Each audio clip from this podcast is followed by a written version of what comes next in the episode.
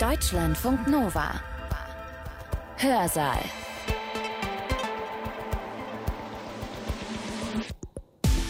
Schön, dass ihr da seid, schön, dass ihr uns zuhört. Bei uns geht es heute um Literatur, genauer genommen um komische Literatur, und zwar um das Werk der Schriftstellerin Kerstin Hensel. Die arbeitet gerne mit so Stilmitteln wie Satire, das heißt also zum Beispiel mit Übertreibungen, mit Überhöhungen. Doch egal wie sehr ein Schriftsteller oder eine Schriftstellerin in der Literatur versucht, etwas zu übertreiben, an die Wirklichkeit kommt man damit gar nicht heran. Vieles, was in der Literatur an schrägen, krassen und absurden Schilderungen zu finden ist, ist keine Übertreibung. Die Realität hält noch viel Unglaublicheres, noch viel Abgründigeres bereit als das, was Literatur, Kunst überhaupt darzustellen vermag. Komik und Humor sind nichts Oberflächliches, sondern das tiefe Einverständnis in die Absurdität unserer Existenz. Wir können an den Widersprüchen der Welt verzweifeln oder wir können über sie lachen. Wie geht das? Wie kann man als Schriftsteller oder als Schriftstellerin die Wirklichkeit darstellen, wenn es doch auf der Welt so viel Schreckliches gibt, wenn es so viele Dinge gibt, die furchtbar sind? Wie kann man darüber schreiben, ohne dass man eben selbst daran verzweifelt oder zugrunde geht? Für Kerstin Hensel ist die Lösung mit Humor und Komik. Wie sie das tut, wie sie Humor einsetzt oder wie ihr Komik dabei hilft, die Wirklichkeit darzustellen, das erzählt Kerstin Hensel gleich selbst. Und das macht unseren Hörsaal so besonders. Denn eigentlich mögen Schriftsteller und Schriftstellerinnen das gar nicht, über ihr eigenes Werk zu reden oder, noch viel unangenehmer, ihre Prosa, ihre Lyrik zu ihrer eigenen Biografie, zu dem, was sie in ihrem Leben erlebt haben, in Beziehung zu setzen. Aber genau das tut Kerstin Hensel gleich in ihrer Vorlesung, obwohl sie das auch wirklich nicht mag, wie sie selbst sagt. Sie hat ihrem Vortrag den Titel gegeben Närrin auf schwarzem Grund. Sie hat ihn am 25. Oktober 2021 gehalten an der Universität Münster, weil die Universität Münster ihr die vierte Münsteraner Poetikdozentur verliehen hat. Die wird ausgerichtet vom Germanistischen Institut der Uni in Zusammenarbeit mit der Studiobühne Münster. Wir haben für den Hörsaal ihren Vortrag etwas gekürzt. Kerstin Hensel beginnt mit einem Zitat. Horoskop. Ich bin geboren im Sternzeichen Zwilling. Dem späten Maikind saget man wahr, es sei leicht, lustig, flatterhaft, voll empfindsamer Güte, mit einem Hang zur Höflichkeit. Darf ich vorstellen, das ist mein Hausmeister Schütze und das mein Haustier Skorpion. Guten Abend, liebe Zuhörerinnen und Zuhörer. Das Erste, was Sie von mir wissen sollten, ist, ich rede am liebsten nicht von mir. Schon gar nicht, wenn es darum geht, mich zu meiner eigenen Literatur zu äußern. Mein Abwehrreflex speist sich aus der Annahme, in meinen Büchern steht alles drin, was ich zu sagen habe. Hätte ich es einfacher oder anders mitzuteilen vermocht, hätte ich mir die Mühe der Kunst sparen können. Zum Beispiel das Anfangsgedicht eben. Genauer kann ich mich zu meiner Poetik eigentlich nicht äußern. Der Schlüssel zum Verständnis ist das Ungesagte, das Sie als Leser assoziierend und nachdenkend ausfüllen müssen. Sie können die Verse übrigens als Essenz meiner Charakterbiografie verstehen. Eigenschau verlangt das Heraustreten aus der Sicherheitszone des Schreibtisches in die heterogene Welt der Leser Deuter und Kritiker, die einiges anders sehen oder womöglich missverstehen, was ihr gutes Recht ist. Leser haben ihren eigenen Kopf, ihre eigenen Lebens- und Lektüreerfahrungen. Autor und Leser müssen nicht unbedingt zueinander kommen, der Autor und seine Figuren hingegen schon.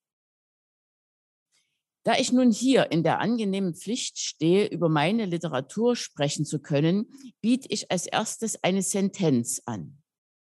Was ich schreibe, ist erfahrene Erfindung.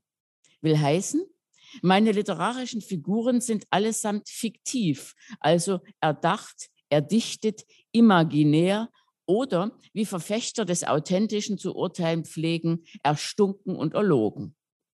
In der Fiktion sind Erfahrungen, das heißt, das Denken, Handeln und Erleben der Figuren durch mich hindurchgegangen.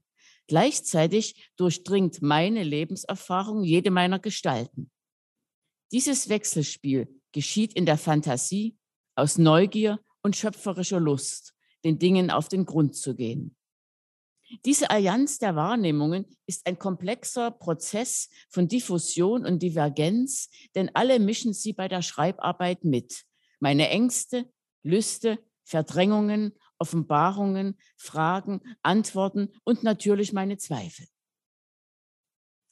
Meine erste Vorlesung trägt den Titel Närrin auf schwarzem Grund.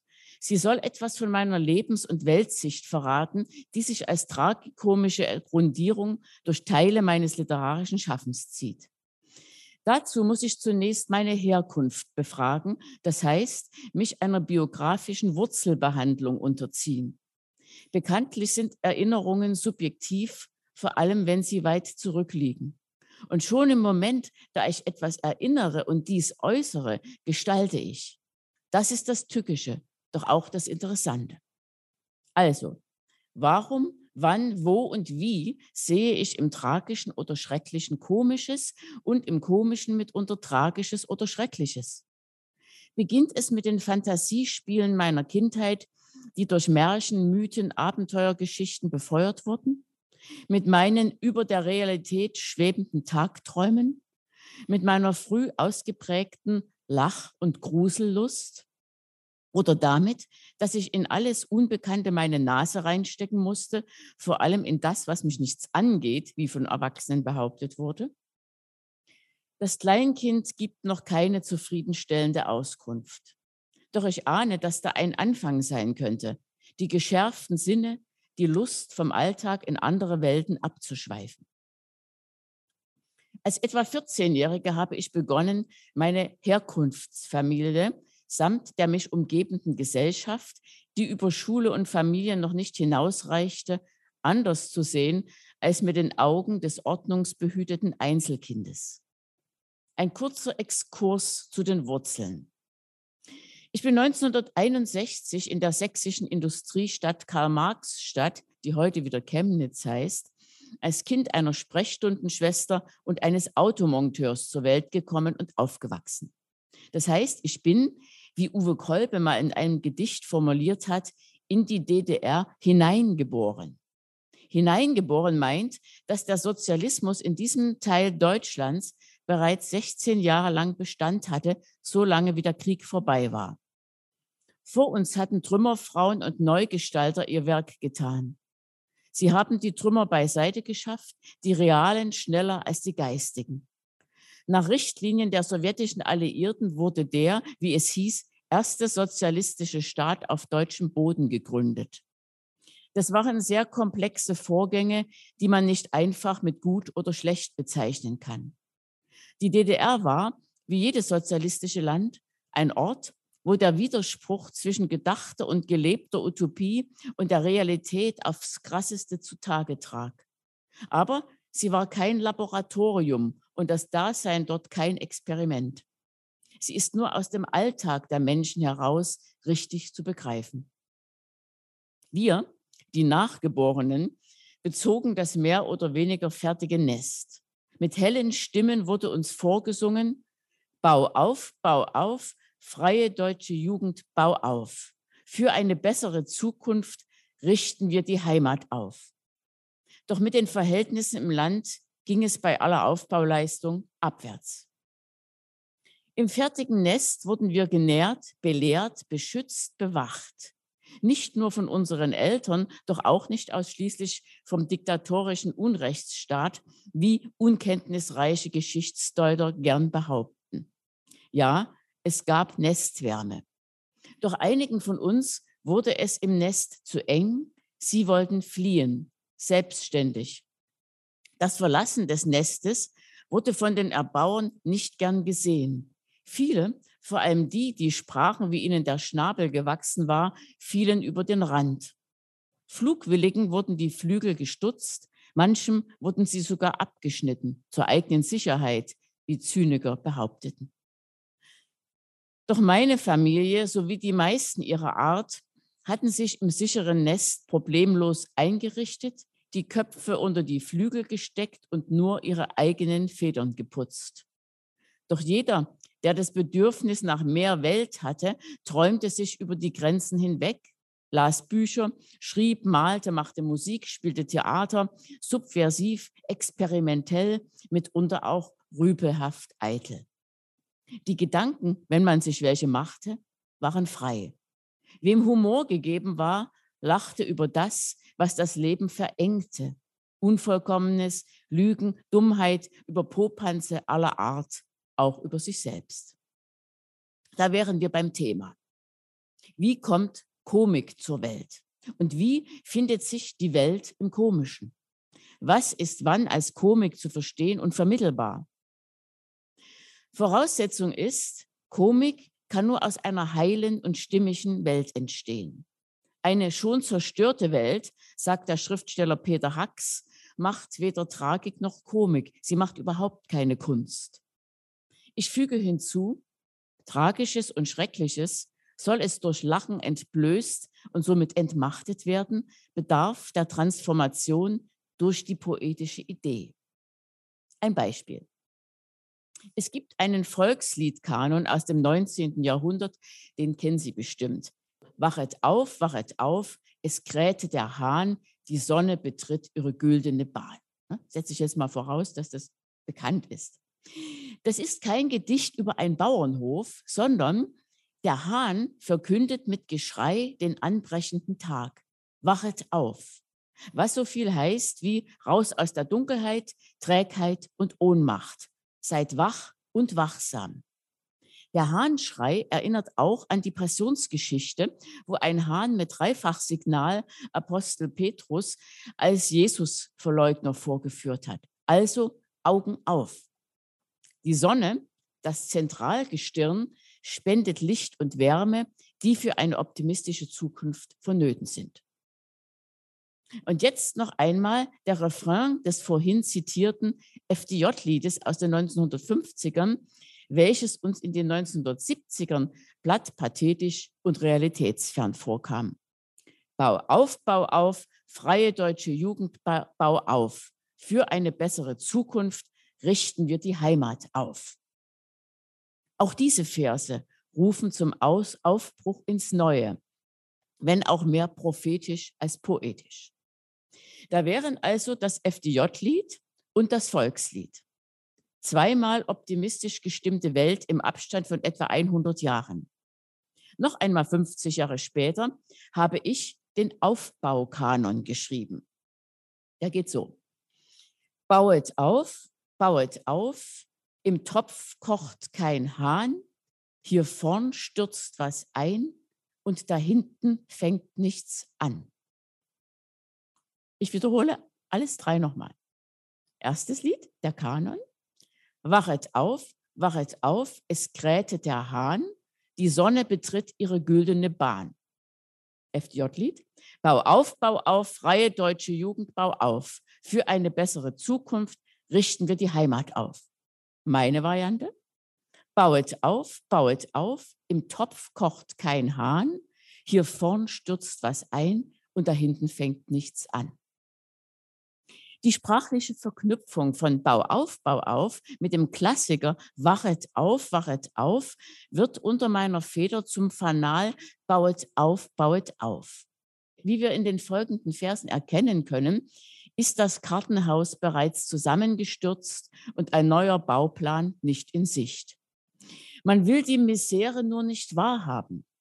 Das Fanal Wachet auf scheint nur noch ein Irrlicht, das im Sumpf der Utopien flackert. Das ist der Punkt, wo das Tragische ins Komische kippt. Komik erzeugt in diesem Fall ebenso die Persiflage der dem Kanon entlehnten Volksmelodie, die das Paradoxe von sich wiederholenden Gesellschaftsstrukturen zeigt. Ich zitiere frei nach Karl Marx, die Geschichte wiederholt sich immer zweimal, das erste Mal als Tragödie, das zweite Mal als Farce. Ich hoffe, der Hörer erkennt, mein absurd-sarkastischer Kanon nimmt nicht nur Bezug auf das unausgeschlafene Zeitalter des Sozialismus, sondern kennzeichnet ebenso unsere gegenwärtige Lage, in der eine Weltkorrektur unmöglich scheint. Das ist kein Nihilismus, sondern Realismus. Zurück zur Wurzelbehandlung meiner Biografie. Die funktioniert bei mir, wie Sie bereits gemerkt haben, nicht ohne Sondierung des Hintergrunds. In meinem Geburtsjahr wurde das Nest DDR durch Mauer und Stacheldraht dicht gemacht. Die Mauer hieß offiziell antifaschistischer Schutzwall. Errichtet wurde sie zum einen aus Angst vor einem historischen Rückschlag, der in einen dritten Weltkrieg führen könnte. Zum anderen lag es an der Lagefehleinschätzung der von den sowjetischen Alliierten abhängigen Regierung, die sich in ihren Reden vollmundig auf das Wohl des Volkes bezog, das Volk jedoch verkannte, dessen Nöte und Begehren sie nicht wahrnehmen wollte. Politische Willkür, veraltete Technik sowie Akkordarbeit, die die Menschen im Arbeiter- und Bauernstaat erbringen mussten, zahlte sich nicht in dem Maße aus, wie es ihnen versprochen wurde. Die Wirtschaftsreform Volkseigentum erwies sich als verfahrene Kiste. Schuld an den Missständen sei, wie offiziell verlautet, der auf Weltbeherrschung insistierende kapitalistische Feind. Irrtum folgte auf Irrtum, Lüge auf Lüge. Die Folge war massive Nestflucht. Am 5. März 1953 starb Stalin. Seine Verbrechen traten ans Licht und schnell wurden die Stalin-Bilder von den Wänden genommen. Am 17. Juni 1953 kam es in der DDR zu einem Arbeiteraufstand, der sich gegen Normerhöhung und Repressalien richtete. Der Kalte Krieg wurde hitzig, Ost und West rüsteten gegeneinander auf, militärisch wie ideologisch. August 61, die Mauer steht, sprachlos und kalt, im Winde klirren die Fahnen. Das war ein Zitat unfrei nach Hölderlin. The show must go on. Der Zweite Weltkrieg war kaum 20 Jahre vorbei. Zugleich bestimmten grausame Bilder aus dem Vietnamkrieg meine Kindheit. Auf der dunkeldeutschen Bühne war ich Mitspieler und Zuschauer zugleich. Geheime Regie jedoch führten noch immer die monströsen Untoten Hitler und Stalin deren toxische Diktion, deren psychopathische Allmachtsfantasie, deren konfuse Verheißungen, aber auch daraus erwachsende Angst und Enttäuschung hatten sich in den Köpfen vieler Menschen verankert. Der Antifaschismus, der umweglos zum Kommunismus führen sollte, wurde vom Großteil der DDR-Bevölkerung als vom Staat verordnet empfunden. Gewiss, man war froh, in Frieden leben zu können, doch viele Ostdeutsche waren keine Antifaschisten, sondern kleine Nationalsozialisten oder Mitläufer gewesen. Nach dem verlorenen Krieg wollten sie sich nicht unbesehen mit Herz und Seele auf das neue Daseinsprogramm einlassen. Ihre Abwehr hatte zahlreiche Gründe.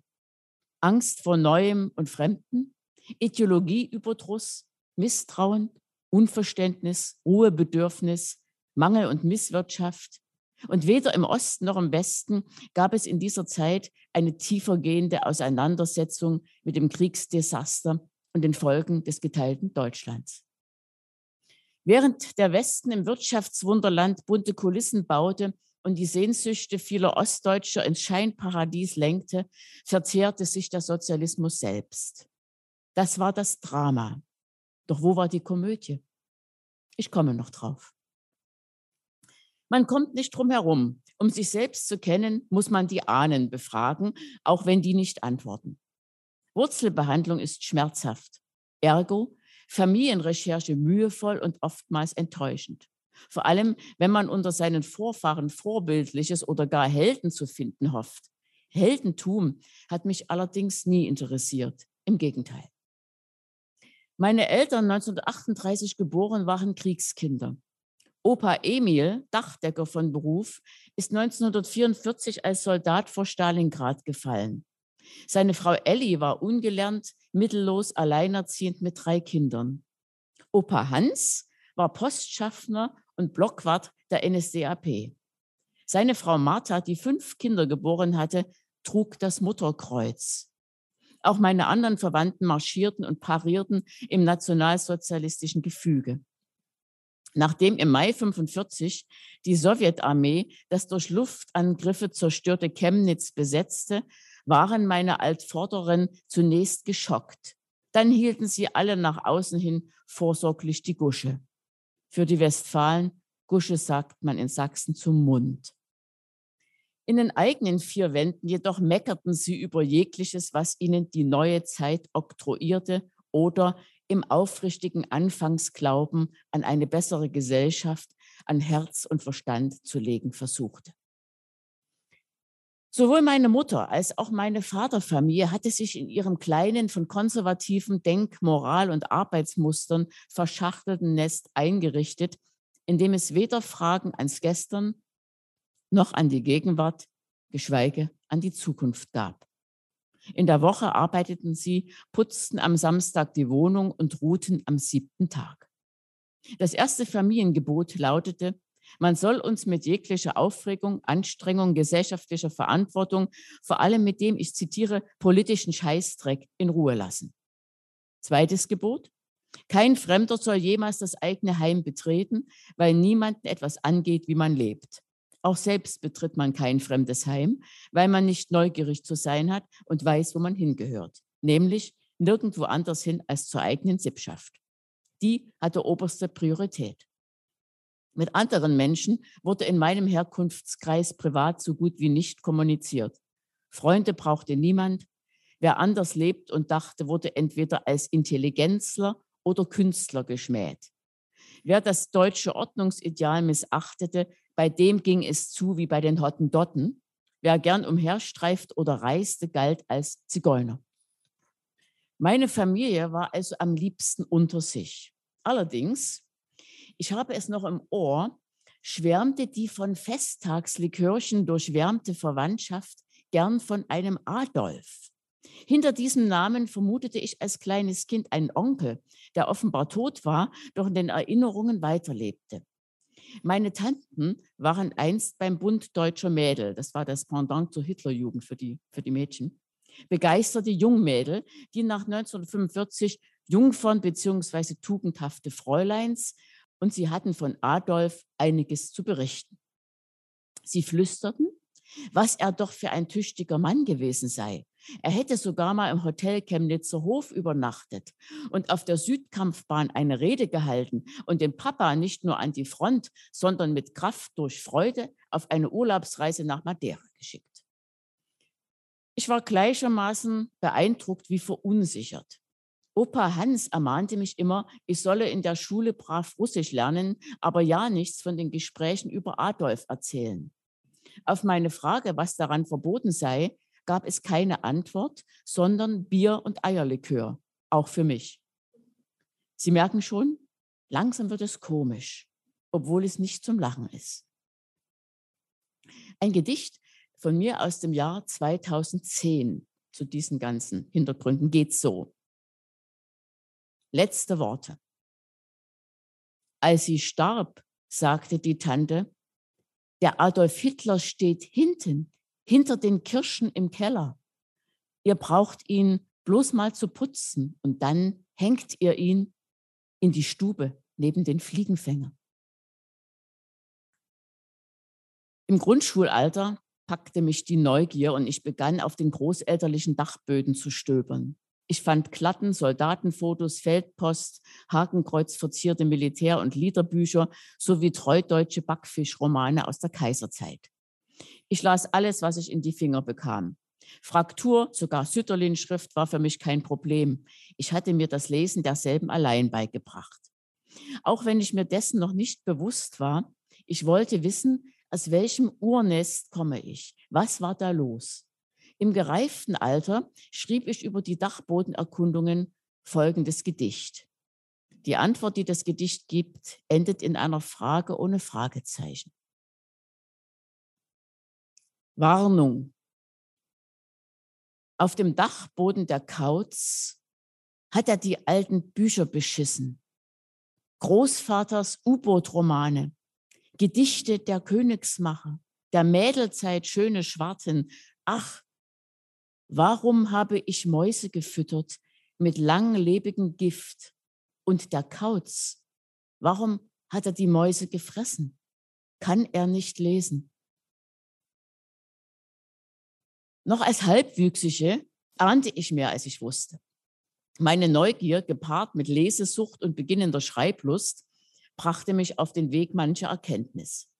Obwohl ich noch immer viel durcheinander las, begriff ich aus der ein oder anderen Lektüre, irgendwas war faul, sowohl in meinem familiären als auch in meinem schulischen Dunstkreis. Mein Blick für das, was mich umgab, schärfte sich, wenngleich er noch nicht bewusst auf das geschwisterliche Verhältnis zwischen Tränen und Gelächter zielte. Zu solchem Blick, den man nur aus der Distanz, aus Wissen, literarischen Vorbildern, Spottlust und im Austausch mit Gleichgesinnten entwickeln kann, komme ich später. Der Geburtsort der Komik ist eine heile Welt, wie vorhin gesagt.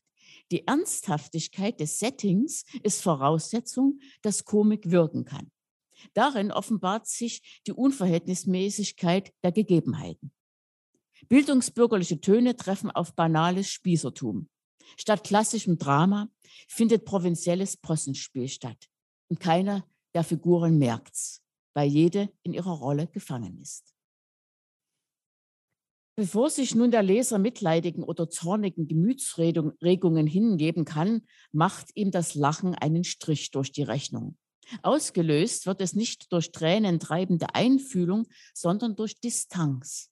Diese entsteht durch Zuspitzung, Über- und Untertreibung, Spott und Ironie. Distanz schafft Klarheit. Wer sich auf komische Erleichterung einlässt, hat immer etwas mehr Verstand als der, der es als höchstes erachtet, sich in der puren Tragödie ausweinen zu können. Doch vielleicht lacht mancher Leser auch nur über die Szene, weil er meint, sowas gibt's doch gar nicht. Das ist ausgedachter, überzogener Quatsch. Lächerlich. Ich verrate Ihnen, vieles, was in der Literatur an schrägen, krassen und absurden Schilderungen zu finden ist, ist keine Übertreibung. Die Realität hält noch viel Unglaublicheres, noch viel Abgründigeres bereit als das, was Literatur, Kunst überhaupt darzustellen vermag. Als Autor muss man dem Irrsinn der Geschehnisse erkennen, um ihn für andere sichtbar zu machen. Das ist der Punkt. Wer den Blick dafür nicht hat, dem bleibt es verborgen. Zum Erkennen muss ich freilich das Können gesellen. Chaos braucht eine Form, um es beherrschbar zu machen. Das wusste keiner besser als der Dichter, Dramatiker und Essayist Peter Hacks. Er stellte fest, der gemeinsame Feind des Tragischen wie des Komischen ist das Gestaltlose. Gestaltlos bedeutet kunstlos. Daher lese ich Ihnen jetzt ein kunstvolles Gedicht, dessen Stoff und Sprache ich direkt der Realität entnommen habe. Trotzdem gilt, Kunst ist Kunst und nicht das Leben. Folgen Sie mir bitte in eine deutsche Schweinezuchtanstalt. Fürs Herdbuch. Hier sehen wir in Buchte 1 das deutsche weiße Edelschwein. Seine Rückenspeckdichte erreicht bei guter Fütterung fünf Zentimeter. Außerdem ist das deutsche Edelschwein in der Lage, im Dunkeln zu leuchten. Hingegen die deutsche veredelte Landschweinsau aus Buchte 2 sehen robust sie angepasst an das Grunzen der Stammsau wie in Buchte 3. Das langlebige deutsche Sattelschwein, 90 Zentimeter Kotelettlänge erreicht es. Im Zuchtziel sind diese frühreif quelligen, anspruchslos deutschen, veredelten weißen Landschweine auf 35 Quadratzentimeter Kotelettfläche voll programmiert. Sie werden auch gleich die vorderen rechten Klauen jubelnd erheben, um abzuferkeln bei großmöglichster gewünschtester Fruchtbarkeit. Und geeignet ist die deutsche verlandete Edelschweinsau für Weidegänge quer durch die Stadt. So haben wir für uns alle erreicht, was wir wollten. Das gesunde, widerstandsfähige Mehrzweckschwein, frohwüchsig deutsch. Wieder tut sich die Frage auf, lachen wir oder verachten wir? Verteidigen wir Schweinezüchter und Schlechter als notwendig für das Überleben der deutschen Volksgemeinschaft der Schnitzelfresser? Oder gehören sie an den Pranger, wo wir sie in unserer moralischen Überlegenheit auslachen? Natürlich, das haben Sie bemerkt, es geht nicht um Schweine, sondern um uns. Peter Hacks meinte, Grundlage des Komischen ist der Kontrast zwischen der Dummheit, die komisch wirkt, und dem Klugen, welchem sie komisch erscheint. Es ist ja so, wir haben ständig Sorge, dass sich unsere Lage verschlechtern könnte. Diese Sorge nagt in uns und beschädigt unser Empfinden. Die komische Kunst nimmt Verschlechterungen von Lagen spaßeshalber vorweg. Sie führt plötzliche Zusammenbrüche einer Ordnung vor oder das Knistern hartnäckiger Missverhältnisse. Sobald wir die Sache als ungefährlich durchblickt haben, lachen wir und fühlen uns fähig, auch die ärgerlichsten Schicksalsfälle zu meistern. Soweit Peter Hacks. Die edelste, weil anspruchsvollste Sparte der Komik ist die Tragikomik. Auch sie ist nicht meine Erfindung. Schon der antike römische Komödiendichter Plautus hat auf die Verbindung beider Elemente geschworen. Aristoteles und Euripides haben ihre Tragödien gern mit einem komödiantischen Abspann versehen. Die athenischen Satyrspiele sollten den Zuschauer nach der Tragödie aufheitern und erfreuen. Ich finde, das ist keine schlechte Idee, denn Lachen hat eine reinigende und ermunternde Wirkung. Was ist Lachen überhaupt? Ich lasse den biologischen, den soziologischen sowie theologischen Erklärungsüberbau weg und verkürze, Lachen ist eine Art Teufelsaustreibung. Anders ausgedrückt, es ist die natürliche Reaktion eines gesunden Menschen auf komische Situationen, aber auch eine Entlastungsreaktion nach überwundener Gefahr. Lachen kann zur Abwendung drohender Konflikte sowie als Abwehr gegen spontane Angstzustände dienen. Meist ist Lachen fröhlich, doch es tritt auch bei bösartigen Situationen in Gesellschaft sarkastisch auf. Das nennt man dann Gelächter. Übrigens, der Teufel selbst lacht auch. Es gibt noch viele andere Arten, Ursachen und Wirkungen des Lachens. Mich interessiert ein besonderes Lachen, nämlich das, das mich seit Jugendzeiten über bedrückende persönliche und oder verfahrene gesellschaftliche Situationen gerettet hat. Dieses Lachen geht auf einen wichtigen anarchischen Grundzug zurück, nämlich auf die Infragestellung von Autoritäten. Dabei wird jeder Anspruch auf Respekt und Ehrbezeichnung grundsätzlich verneint. Personen, Institutionen, religiöse und ideologische Machthaber, deren Status auf solchen Ehrbezeichnungen beruht, fühlen sich durch das Lachen prinzipiell bedroht. Sie streben im Interesse des eigenen Machterhaltes danach, den Hang zur Heiterkeit in andere Kanäle von sich wegzuleiten. Ein Beispiel für derartige Affektkanalisierungen ist die rituale Verkehrung der Herrschaftsverhältnisse beim Karneval zum Beispiel. Doch die Wirkungen des Lachens außerhalb der gesellschaftlich Gestatteten sind oft fatal. Werden Autoritäten und ihre Anhänger, ob religiöse oder weltliche, verhöhnt, beißen sie um sich, verhängen Lachverbote und Strafen. Das kann, wie wir in unserer Gegenwart ja auch schon erfahren haben, bis zum Mord reichen. Ein eigenes Beispiel, dem Gott sei Dank kein Mord gefolgt ist, doch immerhin katholisches Stirnrunzeln ausgelöst hat, ist mein Gedicht Der Papst am Rhein. Zum Hintergrund, weil es schon ein bisschen her ist. 2005 besuchte Josef Ratzinger in seinem Amt als Papst Benedikt den Weltjugendtag in Köln. Auf einem schwankenden Bötchen schipperte er den Rhein abwärts und segnete mit erhobener Zitterhand sein Zeitalter. Der Kontrast zwischen dem greisen Heiligen Vater und der am Ufer aufgestellten vitalen Jugend konnte größer nicht sein. Ich sah die Farce im Fernsehen und entstand folgendes Gedicht. Der Papst am Rhein. Mit seinen roten Schuhen prüft er die Planken der Welt, der fröhlichen Menschheit tun und ob das Schifflein hält. Er treibt auf seinem Stuhle hinab den stolzen Rhein. Es glänzen im jungen Gewuhle die Nägel vom heiligen Schrein.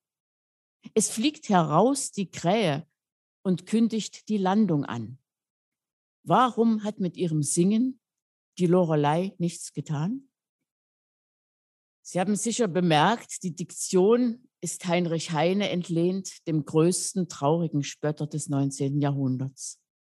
Der Ton ist volksliedhaft, das Geschehen mutet harmlos an, doch hinter der Oberfläche des feierlich Erhabenen lauert die Gefahr eines apokalyptischen Schiffsbruchs.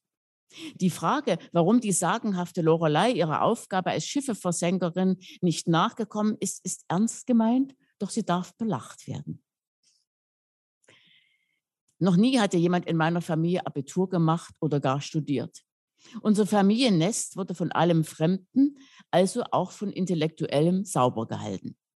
Ich besaß zwar ebenfalls kein Abitur, doch hatte, weil ich dennoch studierte, die Familiengebote radikal gebrochen. Zum Glück hatte ich inzwischen Freunde gewonnen, die mich in neue Lebensgefilde mitnahmen, künstlerisch aufweckten und zu mir standen. Diese Wahlverwandtschaft bedeutete Freiheit für mich. Voller Eindrücke, die ich durch exzessiven Literatur, Film und Theaterkonsum verstärkt wurden, hatte ich Geschichten und Geschichte im Übermaß im Kopf. Es war eine Lust für mich zu lernen und zu erkennen. Meine Ahnen und deren Sehnsucht nach dem Führer. An welchem Punkt beginnt Schreckliches eigentlich komisch zu werden?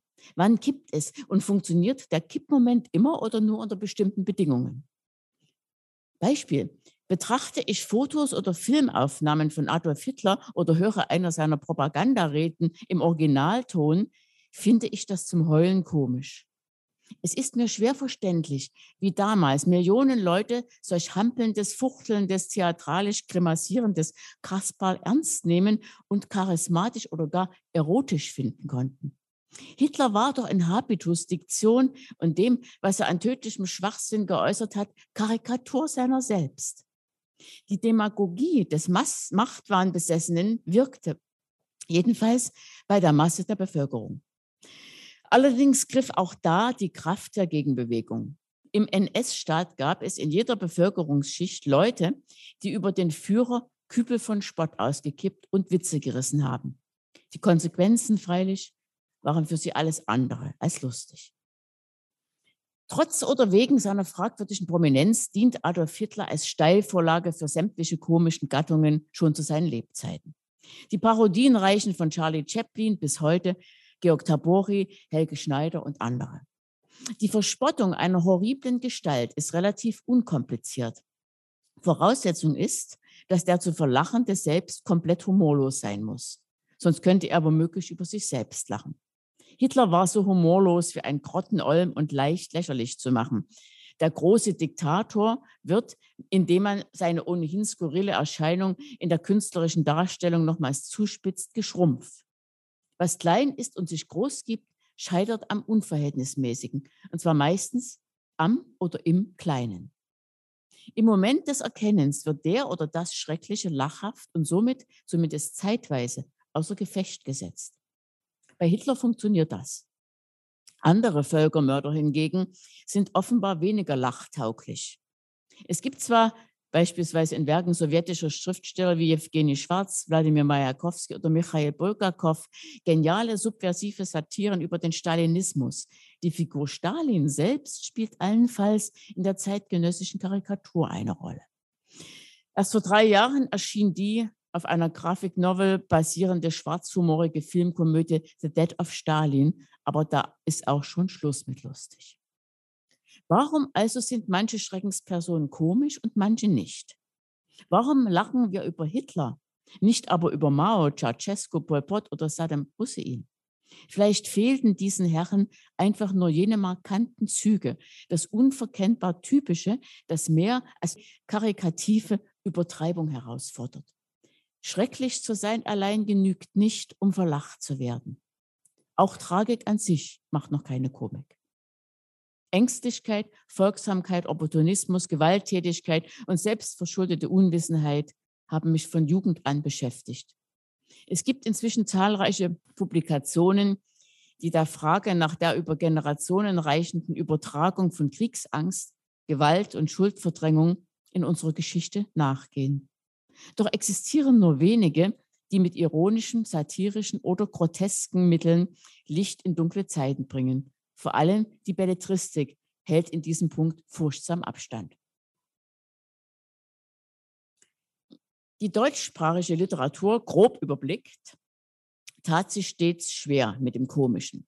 Außer mittelalterlicher Nachenliteratur, volkstümlicher Schwänke, barocker Agitationssatiren, populärer Provinzpossen, Possen, bürgerliche Komödien, einiger spöttische Romane, die sich an zwei Händen abzählen lassen, sowie politischer Brettelsatire der Weimarer Republik, gab es vergleichsweise wenig, worüber das deutsche Lese- und Theaterpublikum lachen konnte. Ich meine nicht das schenkelklopfende Gejohle, das Albernheiten, Flachwitzen oder Büttenreden applaudiert. Ich meine das intelligente, durch Erkenntnis hervorgerufene Lachen, das, wie Aristoteles sagt, Erkenntnis schafft und die Ängste ausräumt. Die deutsche Literatur trug und trägt komisches, satirisches und groteskes nur dezent in sich. In England und Frankreich blühte es wesentlich kräftiger. Schiller rückte die Satire in seiner Wertschätzung sogar an, der, an den Rand der Dichtkunst. Der Zweck des Dichters verträgt weder den Ton der Strafe noch den der Belustigung. Schiller. Unter bestimmten Bedingungen könne Satire jedoch gelten. Die pathetische Satire müsse, so Schiller, aus einem glühenden Triebe für das Ideale hervorfließen. Die lachende Satire könne nur einer schönen Seele entspringen und in mittelmäßigen Händen würde Satire zum Spott werden, ihre poetische Würde verlieren und demzufolge aus der hohen Literatur ausgeschlossen werden. An der Warnung vor Mittelmaß mag etwas dran sein, doch wahrscheinlich ist Schiller zum Lachen in den Keller gegangen. Im Laufe der Zeit hat sich die Bedeutung der komischen Gattungen gewandelt. Es führt hier zu weit, auf alles einzugehen, doch eine Beobachtung will ich noch kundtun. Ich stelle fest, bei Autoren des komischen Faches existiert in Deutschland ein Gefälle zwischen Nord und Süd. In Flachland- und Küstenregionen bestimmen seit Jahrhunderten die Ernsten die Literatur. Sieht man von Scherzdichtern wie Fritz Reuter oder dem Biedermeier-Spötter Wilhelm Busch ab. Österreich und Bayern stehen in Bezug auf in Abgründe gehenden Humor vorn. Das hat sicher zu einem Teil mit dem Dialekt zu tun. Noch die harmlosesten Dialoge oder Sketche können im ostoberdeutschen Dialektraum bedrohlicher wirken als anderswo. Zwischen Wien und München blüht der poetisch-groteske Humor. Ich verweise auf Josef Roth, Thomas Bernhard, H.C. Artmann, Ernst Jandl, Elfriede Jelinek, Georg Kreisler sowie auf die Bayern Christian Morgenstern, Karl Valentin, Gisela Elsner, Herbert Achternbusch und Gerhard Polt. Ebenso glaube ich an ein Gefälle zwischen West und Ost. Wobei ich nicht etwa das Klischee des lachenden Rheinlands gegen das des lächerlichen Sachsens ausspielen will. Die für mich interessanteste europäische tragikomische Literatur stammt aus dem Osten, nämlich aus Polen, Tschechien, Ungarn und Russland. Autoren wie Roschewitsch, Mroschek, Czapek, Haschek, Örkeny, Dostoevsky oder Bulgakov habe ich stets begeistert gelesen und viel von ihnen gelernt. Unter anderem dies, dass sich unter der Maske einer als heil beschworenen Welt stets eine Fratze offenbart, dass im Unscheinbaren das Monströse gedeiht und agiert, sowie das Erhabene ins Lächerliche kippt. Und ich habe gelernt, dass sämtliche mir wichtigen Autoren noch ihre verwerflichste literarische Figur nicht verachten und verraten, sondern sie in ihrer charakterlichen Vielschichtigkeit beschreiben.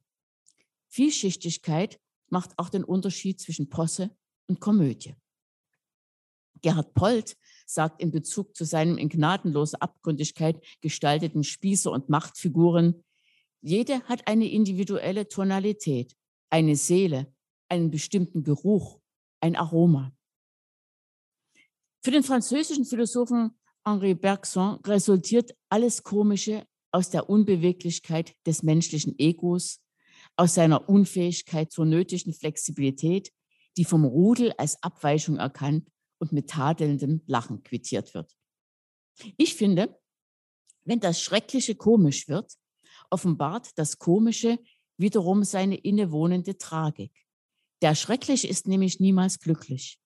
Stets bleibt er der Unliebsame. Und weil er von den meisten Menschen gefürchtet wird, ist er einsam und verloren. Gute komische Künstler bringen ihre Leser oder Zuschauer nicht einfach mit ein paar lustigen oder zynischen Knalleffekten zum Kreischen. Sie legen die kranke, verdorbene und verlogene Gesellschaft durch schärfste Geist- und Sprachanalyse offen. Auch indem sie Tragik mit Komik und Melancholie mit Ironie verpaaren. Letzteres ist oft auch Teil der Künstlerpersönlichkeit. Zurück in meine literarische Anfangszeit. Ich erinnere mich, dass wir viel gelacht und verlacht haben. Wir, damit meine ich nicht die DDR-Bürger oder meine Generation, sondern einen kleinen Kreis von gleichgesinnten Mitstreitern und Freunden. Wir hatten fast alle auf irgendeine Weise mit Literatur, Theater, Film oder Malerei zu tun. Künste waren für uns Freiräume. Das marode Staatssystem, das uns nie geliebt hat und das wir nie geliebt haben, konnten wir schon Jahre vor seiner Implosion nicht mehr ernst nehmen. Die Regierenden buhlten zwar um unsere Gunst, die sie schwinden sahen, doch die Utopie der besseren Gesellschaft war längst verraten und verkauft. Das heißt nicht, dass wir sie nicht hatten. Lachen war wichtig, um uns aufrechtzuerhalten und den Weltzustand, in dem das östliche Deutschland nur ein Mitspieler von vielen war, zu durchblicken, zu ertragen und darüber hinaus zu denken. Unser Lachen war Kampfansage gegen petonierte Zustände, aber auch pure, archaische und anarchische Lebenslust. Indes, die komischen Künste der DDR waren nur so weit ausgeprägt, wie sie ins offizielle Unterhaltungsmuster passten. Das ist heute kaum anders. Also meist schwachwitzig, harmlos. Auf diesen Mangel will ich nicht weiter eingehen, auch weil ich mich nie an dem orientiert habe, worüber sich viele amüsiert haben. Schwarzhumoriges und Tragikomisches kam, wie vorhin erwähnt, aus den östlichen sozialistischen Staaten, aus Westeuropa oder, wie Garcia Marquez, aus Lateinamerika. Auch Filme, beispielsweise die von Charlie Chaplin oder Federico Fellini, hatten großen Einfluss auf mich. Zwar hat die DDR Witz und Satire hervorgebracht, doch gab es nur wenige Schriftsteller, die über ihre Zeit gültige satirische Literatur verfasst haben. Der spöttische Haudegen Adolf Endler beispielsweise oder der bereits erwähnte Ironiker Peter Hacks. Beide siedelten übrigens 1955 aus dem Westen in die DDR über. Auch sowas gab es. Beide mochte ich sehr. In der Prosa-Literatur gab es eine Ausnahme. Irmtraut Morgner. Sie wurde wie ich in Chemnitz geboren, fast 30 Jahre vor mir. Gestorben ist sie 1990. Sie ist eine jener germanistisch ausführlichen, erforschten, doch leider nicht nachhaltig rezipierten Autorinnen und Autoren, die kurz nach ihrem Tod im Orkus des Vergessens gelandet sind, was nicht an mangelnder Qualität ihrer Arbeiten liegt. In Morgners Romanen und Erzählungen waltet der närrische Ernst. Groteske Situationen werden gezeichnet, schelmische Spiele getrieben, alte Regeln auf den Kopf gestellt. Wer damals darüber lachen konnte, geriet leicht in den Verdacht des Ungehorsams. Publikumsliebling konnte und kann eine Frau, die so schreibt, nicht werden. Ohnehin stellt sich die Frage, warum in den komischen Künsten Frauen seit jeher kaum präsent waren und auch heute, trotz Emanzipation und Blüte der Filmkomödien, Kabarett- und Comedykultur, eine untergeordnete Rolle spielen. Ich sage nicht keine Rolle, sondern eine untergeordnete. Dieser Mangel hat, wie ich meine, mit dem Lachen an sich zu tun. Lachen hat nämlich ein Geschlecht. Über Jahrhunderte hatten lachende oder Lachen erzeugende Frauen stets etwas Diabolisches, also Bedrohliches an sich. Nicht nur in Augen der Männer, sondern in der Gesellschaft allgemein. Das traf, soweit ich weiß, in jeder Kultur zu. Wer lacht, hat Macht. Der Lachende ist den anderen überlegen. Die Lachende natürlich auch. Da Lachen etwas Befreiendes hat, verkrampfte Strukturen lösen und Tabus übertreten kann, stellt es autoritäre und machistische Prinzipien in Frage. Ist der Urheber weiblich, wirkt das in der Wahrnehmung des Publikums schnell als Zumutung. Eine Schöpferin des Komischen, das über Entertainment hinausgeht, wird oft als grob, laut, ordinär, hässlich, ungehorsam, gemein oder gar als gefährlich bezeichnet. Kurz, die laut lachende oder zum Lachen anstiftende Frau wirkt unsexy. Der Lachen erzeugende Mann hingegen wird aufgrund seiner Dominanz als attraktiv empfunden, gerade von Frauen. Warum wohl steht in jeder zweiten Partnersuchanzeige, Frau sucht Mann, der sie zum Lachen bringt? Umgekehrt gilt das nicht. Ich komme wieder zur Tragik, die sich in Gestalt des Komischen äußert. Ich weise nochmals darauf hin, dass ich nicht die sogenannte humorvolle Literatur vertrete, auch wenn ich nichts gegen sie habe. Humor ist an ein größeres Publikum adressiert als etwa Ironie, Satire oder Groteske. Letztere sind Denkformen der Dekonstruktion, während Humor Gemeinschaft schafft. In fast allen meinen literarischen Texten treibt mich die Frage, wie Macht, Verheißung und Verführung funktionieren. Als Schriftstellerin muss ich in der Lage sein, mich in Daseinsformen anderer Menschen in fremde Welten überhaupt hineinzuversetzen. Und zwar der Gestalt, dass die Leser glauben, ich sei Teil derselben. Dazu reicht nicht einfach Empathie, wo die, wobei die natürlich Voraussetzung ist. Ich muss mir die fremde Welt regelrecht aneignen. Das macht jeder Autor auf eigene Weise, doch für jeden gilt, er muss neugierig sein, sehen und staunen können, unter Umständen recherchieren, vor allem über ein hohes Vorstellungsvermögen verfügen.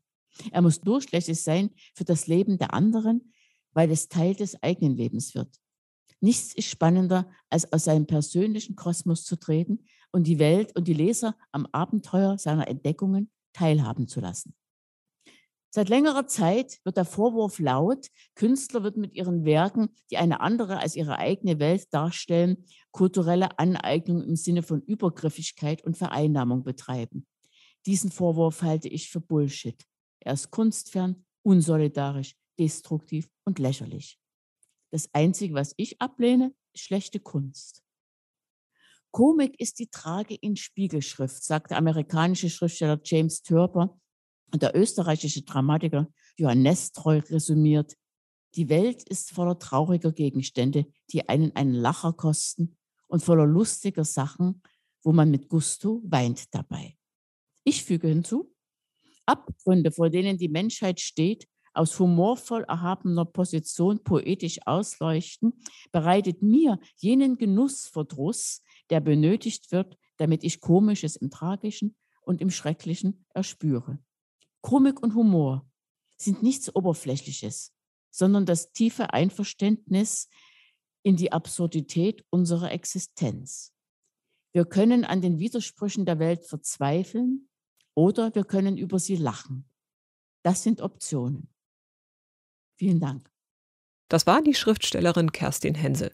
Sie hat über das Komische und Absurde in ihrem Werk geredet.